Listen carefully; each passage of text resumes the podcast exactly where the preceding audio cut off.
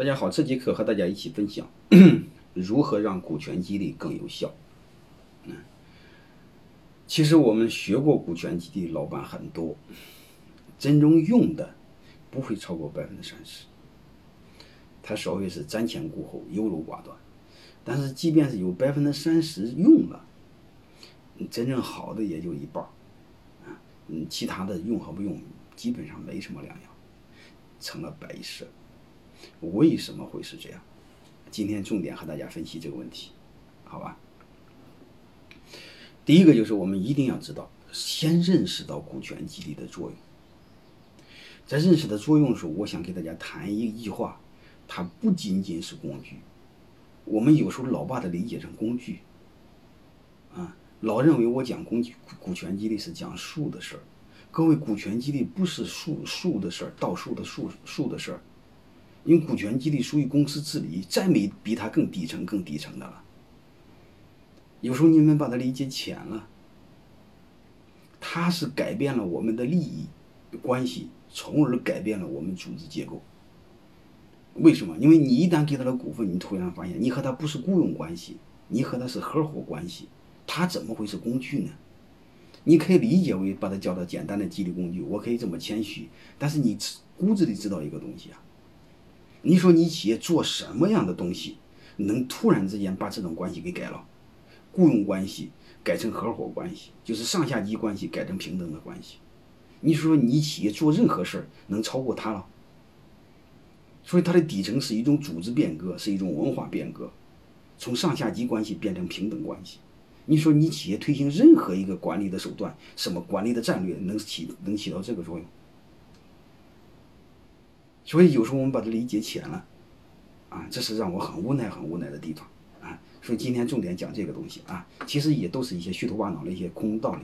但是越是道理，它有时候你把它明白了越好用啊。但是你要不明白也没辙啊。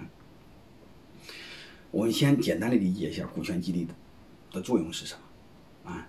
我们面上你会理解为它是激励员工、留住员工啊，还有感恩老员工、留住核心员工啊，或吸引新的员工等等都行。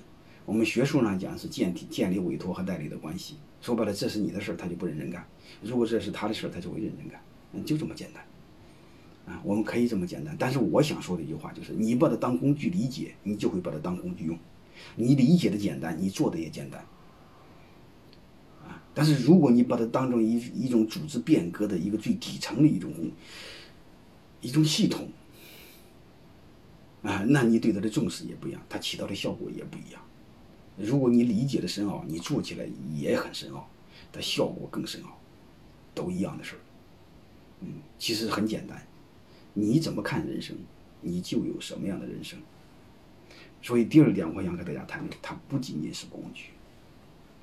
你千万别分了股份之后就这么了草草了事，然后闭上眼睛光等大家干活，然后光等把这业绩给你成倍的往上翻，门儿没有，它哪那么简单呢？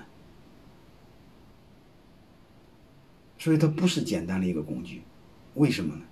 它不是简单的给了了股份就是可以好好干等分钱，它不是这样的。当然，除非你给他的是干股，另外一说。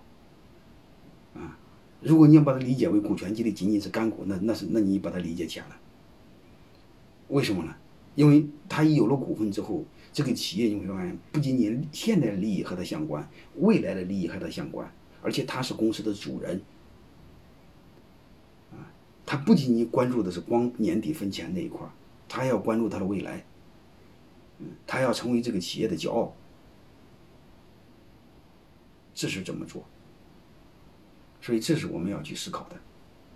他整个改变了所有的人的思维结构。你比如他是员工的时候，他会想干一天给一天钱，你不给钱就告你，你企业死活和他一毛钱关系没有。但是我说你给了他股份，他马上想法不一样，他一家人想法就不一样。啊，而且这种表利益的一致性远远比工资和奖金有意义的多。因为工资和奖金不管怎么给的，他总认为你拿的最多。这个股份你看，不管怎么分，他认为是透明的，都是应该的。你的多他的也多，你的少他的也少，所以实现了同富贵共患难。还有一个，他认为企业是他的，他和你一起共担风险。